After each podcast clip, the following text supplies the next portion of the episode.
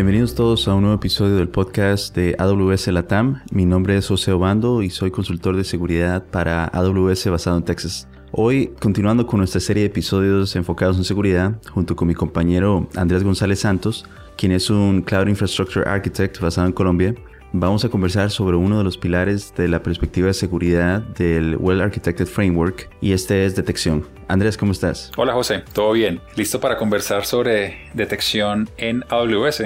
Claro, Andrés, este tema es bastante extenso. En los recursos de este episodio vamos a compartirles a nuestros oyentes el link al Well Architected Framework para quienes deseen ahondar más en, las recomendaciones y ver unos ejemplos también. Excelente, José. ¿Qué te parece si comenzamos eh, con discutir un poco sobre lo que implica la detección en AWS? El propósito como de esta disciplina normalmente es como identificar esos comportamientos inesperados eh, que pueden ser derivados de eventos o amenazas o problemas de configuración en algún servicio. Esto también va muy alineado con otro de los pilares que, tenemos en, en ese pues, marco que mencionaste, que sería el, tema de, incident response o respuesta a incidentes que vamos a cubrir pues en un episodio más adelante. Así es Andrés. La parte de detección ayuda a dar visibilidad de nuestros activos en la nube y su estado de configuración un punto dado. Esto nos puede asistir en nuestros esfuerzos de gobernación o para cumplir con requisitos regulatorios o de alguna industria específica, como por ejemplo el estándar de PCI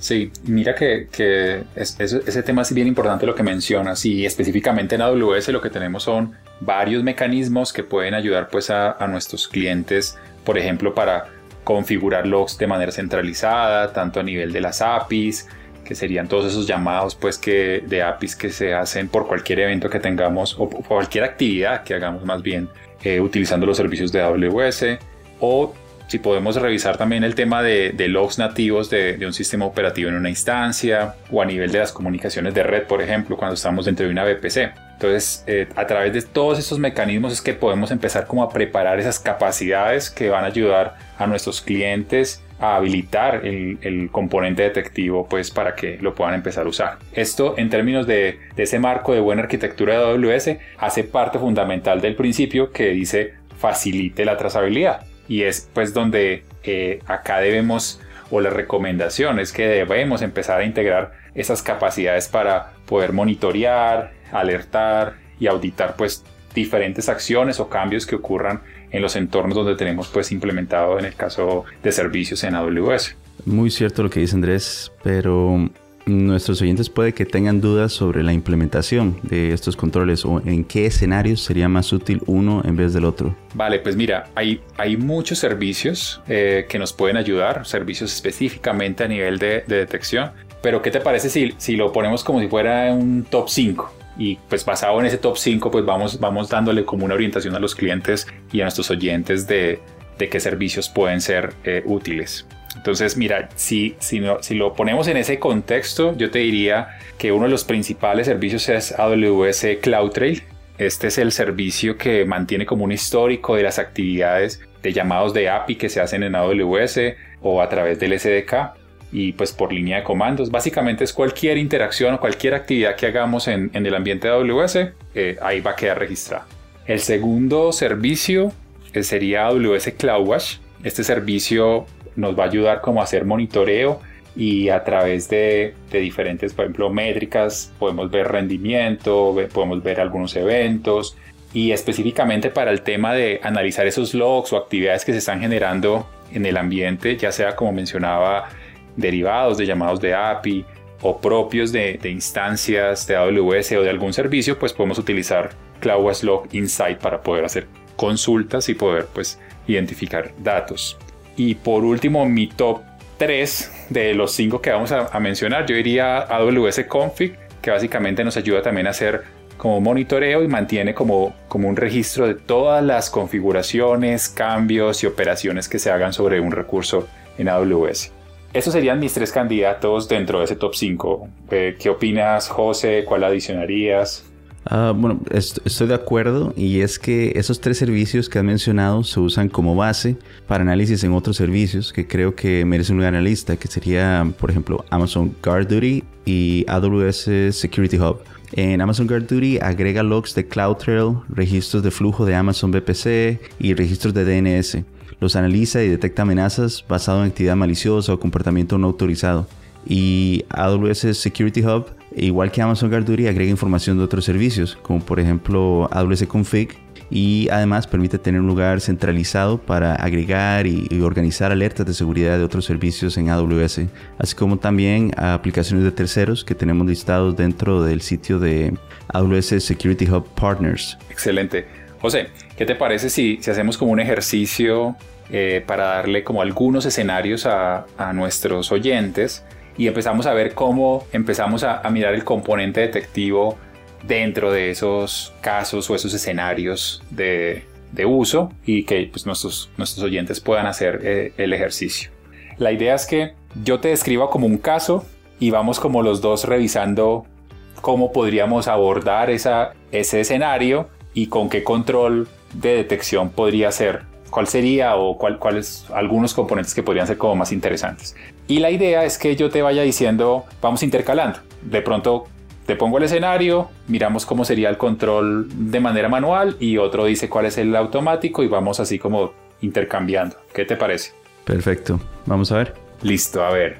Este puede ser un escenario interesante también que, que pronto algunos clientes esperemos que no les haya pasado y es que se dan cuenta o cómo detectan, por ejemplo, si hay un compromiso eh, en, en, alguna credencial de, de acceso de IAM o de accesos a las cuentas de AWS. Entonces empieza tú, José. ¿Cómo sería como de manera manual? Bueno, de manera manual sería revisando los logs de, de CloudTrail por eh, el servicio de IAM o IAM y mirando, por ejemplo, situaciones donde se detiene un, un deny en la respuesta como para identificar escalamiento o comportamiento inusual. Vale.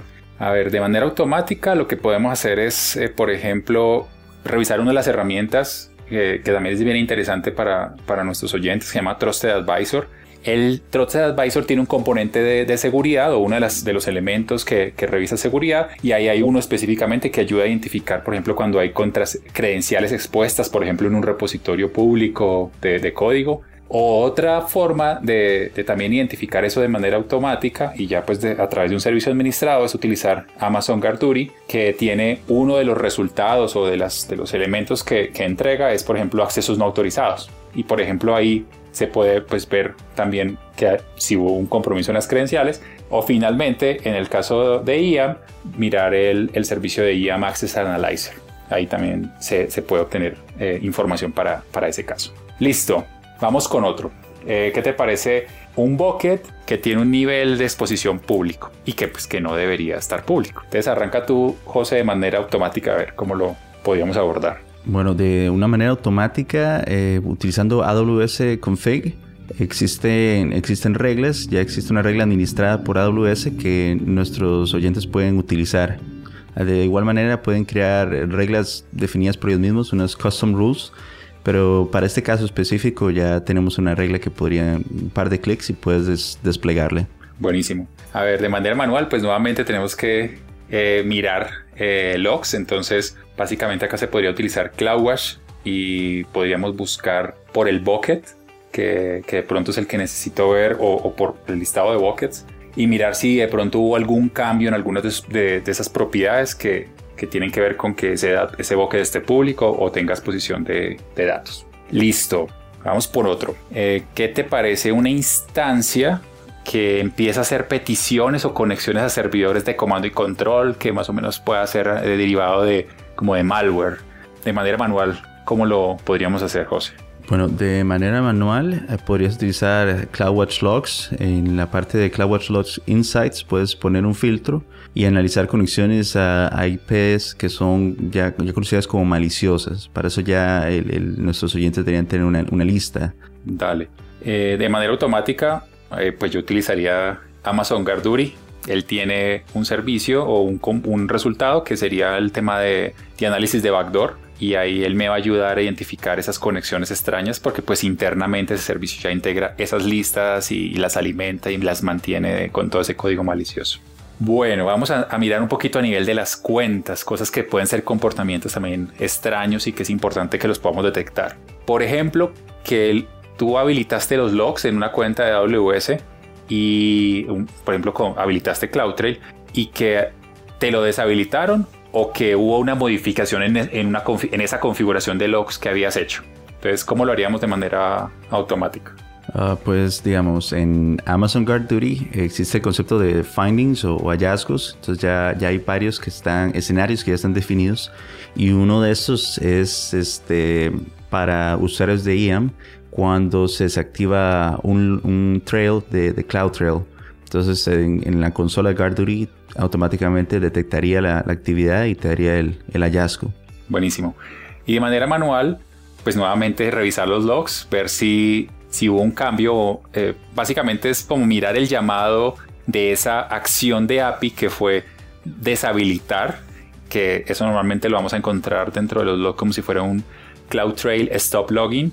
Y con eso ya nos damos cuenta de que esa, esa, esa acción se, se dio dentro del ambiente. Uno acá ya podría, si quisiéramos como que no fuera tan manual, sino como automatizar cosas, por ejemplo, eh, eso ya es un poquito más fuera de tema, pero podríamos, por ejemplo, hacer que una función lambda detecte ese, ese llamado de stop logging y que, por ejemplo, notifique o que haga, por ejemplo, la misma operación, pero encendiendo los login. Entonces eso sería pues como para meterle un poquito de automatización, aunque a mí me tocó la parte manual, pues. Listo, vamos con otro caso. A ver, ¿qué te parece este que, lo he visto también como muy común en algunos clientes? Que una llave de cifrado, una, una Customer Managed Key, eh, nos la deshabiliten o que se puso para borrar y justo pues yo tenía unas prácticas de, de cifrado y que utilizaban esa llave. Entonces, ¿cómo sería de manera manual? Ok, de manera manual, eh, lo bueno es que la llave no puede ser borrada inmediatamente, entonces el evento te diría que, está agendada para ser eliminada, entonces te da una ventana de unos 30 días para solucionarlo. Puedes entrar a, CloudTrail, bueno, a CloudWatch y ver los logs de CloudTrail y buscar este evento de deshabilitación o agendar para borrar una llave. Vale, ahí la manera automática es muy similar a la, manual porque pues básicamente eh, lo que haríamos es utilizar CloudWatch Logs para crear, por ejemplo, una alarma que cuando vea ese patrón, que por ejemplo eh, el evento sea disable key y venga del servicio de KMS, pues haga una notificación. Entonces ahí le estaríamos metiendo como el componente de automatización a esa detección para no tener que ir pues de manera manual y hacer la búsqueda del evento y todo eso. Eh, a ver, uno más como para, para a ver cómo nos va. Este, este ya lo mencionamos, pero para que, para que nuestros clientes queden también como con ese, con ese caso. Por ejemplo, tenemos un ambiente eh, en AWS con varios servicios y notamos que hubo un cambio de una configuración. Entonces, aterricémoslo un poquito. Por ejemplo, me, me hicieron un cambio en una configuración en un grupo de seguridad. ¿sí? En, un, en un security group, que, que, sería como ese concepto después de firewall que ya hemos hablado. ¿Cómo sería automático? Bueno, en este caso, mm, sería con AWS Config, que lo he mencionado antes, podrías crear una, una regla customizada ah, o usar un, un, Manage Rule, que ya son administrados por AWS, para ver el histórico de la configuración de, de ese grupo de seguridad. Y de manera manual, pues eh, ahí implicaría es que yo tengo que ir nuevamente, una persona tendría que ir a revisar los, los logs y hacer una consulta, eh, por ejemplo con CloudWatch eh, Insights y buscar ese patrón. Entonces, Aquí vamos viendo eh, el tema automático, donde podemos tener esas notificaciones rápidas, versus un tema manual, donde una persona va y va y hace esa revisión eh, como a mano.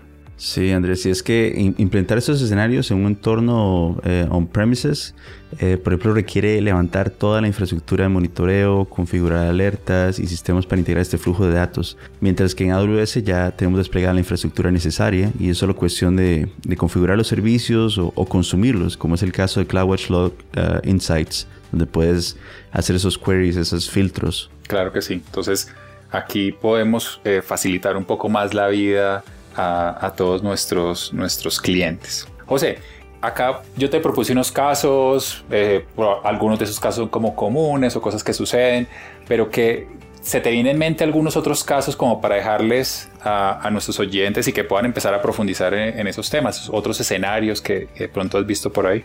Ah, sí, muy buena pregunta. De hecho, el área de detección es, bastante amplia, como decíamos al, principio de este episodio. A algunos que pensaría, por ejemplo, puede ser políticas de, contraseña débiles en las cuentas, intentos de reconocimiento a instancias de S2, malware corriendo una instancia de S2 o incluso llamado de, de APIs desde direcciones IP maliciosas o desde redes Tor. Buenísimo. Sí, y mira que eh, digamos que lo importante de este ejercicio es, o lo que queremos también es que todos nuestros oyentes puedan, lo puedan realizar eh, en sus organizaciones, en sus cuentas.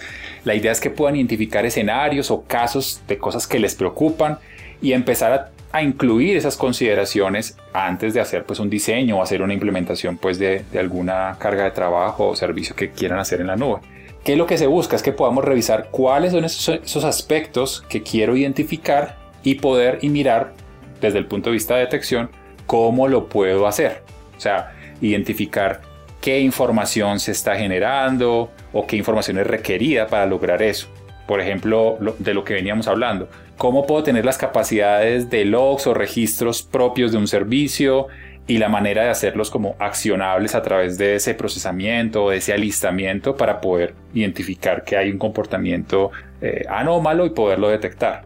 Esto ya sea que lo haga de manera manual, por ejemplo como mencionamos ahorita, realizando búsquedas o que yo ya pueda integrar pues capacidades de automatización con algunos de los servicios que mencionamos o, o pues idealmente ya poder empezar a consumir servicios que, ayuden a hacer ese, ese, procesamiento como de manera más automatizada, como funciones lambda, que nos ayuden ya, por ejemplo, a dar respuesta o utilizar eh, CloudWatch o Config con, con, unas reglas, generar alarmas y finalmente pues eh, el estadio ideal es poder utilizar servicios especializados de seguridad como los que mencionamos, como Garduri, por ejemplo, que integre esas capacidades analíticas, machine learning, integración de diferentes fuentes y que pues ayuden a hacer esta actividad mucho más fácil para, para todos y poder pues mejorar esos tiempos de detección que es lo que, lo que estamos buscando. Listo José, ¿qué te parece si para finalizar, no sé, algo que quieras compartir con, con nuestros oyentes? Ah, nada más recordarles que en la sección de recursos de este episodio les vamos a, compartir el link para el área de detección dentro del pilar de seguridad del Well Architected Framework o, el marco de buena arquitectura de AWS. Buenísimo. Para que puedan ir y ver unos ejemplos más. Sí. Súper. Eh, listo. Bueno, con esto pues, José, ¿te parece si finalizamos pues ya esta sección de controles detectivos? Eh, muchas gracias a todos por escucharnos. Esperamos que este capítulo haya sido de su agrado y que toda esta información les sea útil en su día a día. Recuerden que nos encantaría leer sus comentarios y sugerencias. Eh, por favor, eh, si tienen alguno de estos, por favor escríbanos a, al correo electrónico awspodcast en español amazon.com. Eh, yo soy Andrés González y me acompañó José Obanto. Y como nos gusta decir en AWS, sigamos construyendo.